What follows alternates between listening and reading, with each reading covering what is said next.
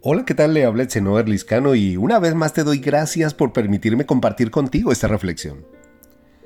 Hay un momento poderoso en la historia del pueblo de Israel que me gustaría contarte. Luego de la muerte de Salomón lo sucedió en el trono su hijo Roboam y el pueblo estaba cansado de ser oprimido con una carga excesiva de impuestos y tributos para mantener la pomposidad del rey. Así que pidieron a Roboam disminuir los impuestos, pero él se negó por tanto el pueblo se sublevó y se dividió en dos reinos. El reino del norte o reino de Israel con capital Siquem y luego Samaria, y el reino del sur o reino de Judá con capital Jerusalén. Pero cito este momento en la historia del pueblo solamente para que veamos lo siguiente a pesar de salir del mismo pueblo, las circunstancias vividas por unos y otros marcaron grandes diferencias en la relación de cada reino, la experiencia de Dios para cada uno de ellos y la forma como lo presentaron a los demás. Muestra de ello es la forma en que escribieron durante este periodo.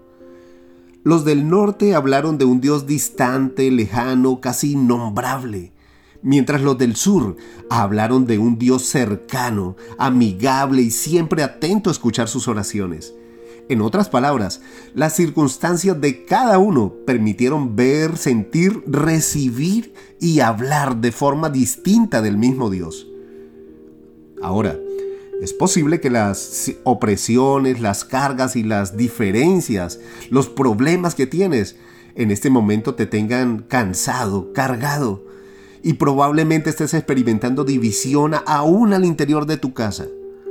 Pero hoy vengo a invitarte a que no permitas que las circunstancias cambien o afecten tu relación con Dios. Que tu fe, tu adoración y tu agradecimiento no sean circunstanciales, si el negocio salió bien, si tengo dinero en el bolsillo, si estoy sano, etc. Sino que sean las de un corazón agradecido, porque un momento de dificultad no puede hacerte olvidar tantos años de bendición y fidelidad de Dios para contigo.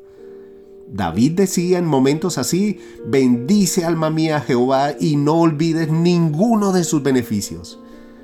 Así que no permitas que la amnesia espiritual te haga olvidar de dónde te ha sacado Dios, cuántas veces te ha guardado y las incontables formas en que te ha bendecido.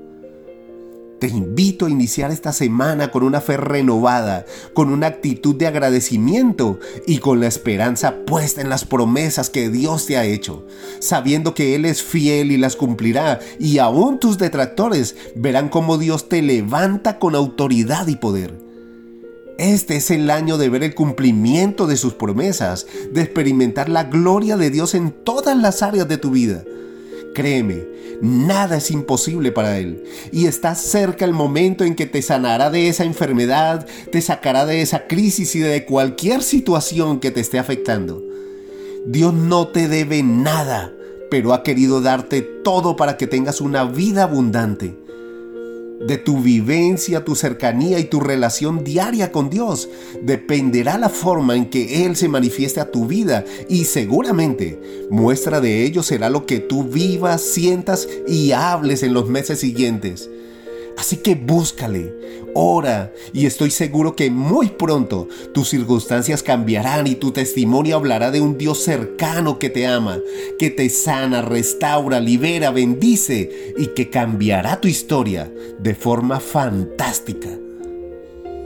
Pido a Dios que hoy renueve tus fuerzas y cambie tus lamentos por palabras de agradecimiento que esta sea una semana en la que Dios traiga respuesta a tus oraciones, que obre milagros en todas las áreas de tu vida y que te permita ver el cumplimiento de todas sus promesas.